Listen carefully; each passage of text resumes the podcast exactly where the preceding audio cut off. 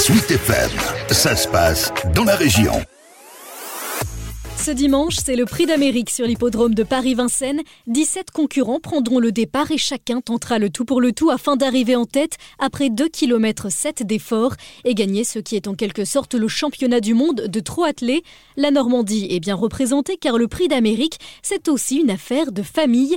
L'entraîneur ornais Thierry Duval d'Estaing compte deux chevaux engagés dans la course, mais aussi deux fils. Le calvadosien Idao de Tillard, seulement 5 ans, est l'un des favoris avec Orsi présenté par l'ornais Pierre Pierre Béloche. Idao sera drivé par Clément Duval d'Estaing et voici ce qu'en pense son père Thierry. Tout le monde pourrait entraîner ce cheval. Voilà, même euh, les entraîneurs, on va dire, euh, moins confirmés ou amateurs. Il est très facile à entraîner, donc c'est un réel plaisir. Au trop, tout le monde a la chance de tomber sur un bon cheval un jour et il suffit d'y croire et d'essayer. Théo Duval d'Estaing sera en concurrence directe avec son frère au de l'Ornaise, Flamme du Goutier, double vainqueur du prix de Cornulier. La jument est en forme, selon Thierry. Même si elle a pris un an de plus, elle est comme l'an passé, elle me paraît bien. Elle va être déférée des quatre et si elle a bien récupéré, elle a une chance égale à Idaho puisqu'elle est déférée. Pieds nus, euh, comme tous les concurrents, ils vont être tous sans bottines, euh, donc c'est un gros avantage. Hein. Le prix d'Amérique, c'est aussi la course la plus jouée par les parieurs.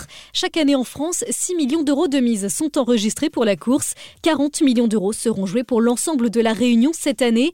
Alain habite près de Falaise et c'est un passionné d'hippisme. Pourtant, il ne misera pas lors du groupe 1. C'est des courses, je, je regarde, mais je ne joue pas. Parce que les chevaux, je les connais tous. L'arrivée, elle est souvent logique. Et voilà, bon, bah, moi, je joue quand même pas mal. Si vous jouez 50 euh, euros, vous en touchez 30, ça vous vaut le coup. Vous voyez ce que je veux dire c'est une journée importante aussi pour les bars PMU, comme le Sulky à Falaise. La responsable de ce commerce, Nathalie Capron, compte jouer et miser sur le cheval décoloration. C'est la plus grosse journée de l'année, oui, financièrement, au niveau des jeux, au niveau des paris. Il y en a aussi beaucoup qui jouent pas, on va dire peut-être pas toute l'année, mais il y en a qui jouent pas pendant un certain moment pour soit économiser ou soit vraiment, ils jouent les quatre mois dans l'année, donc le meeting de Vincennes.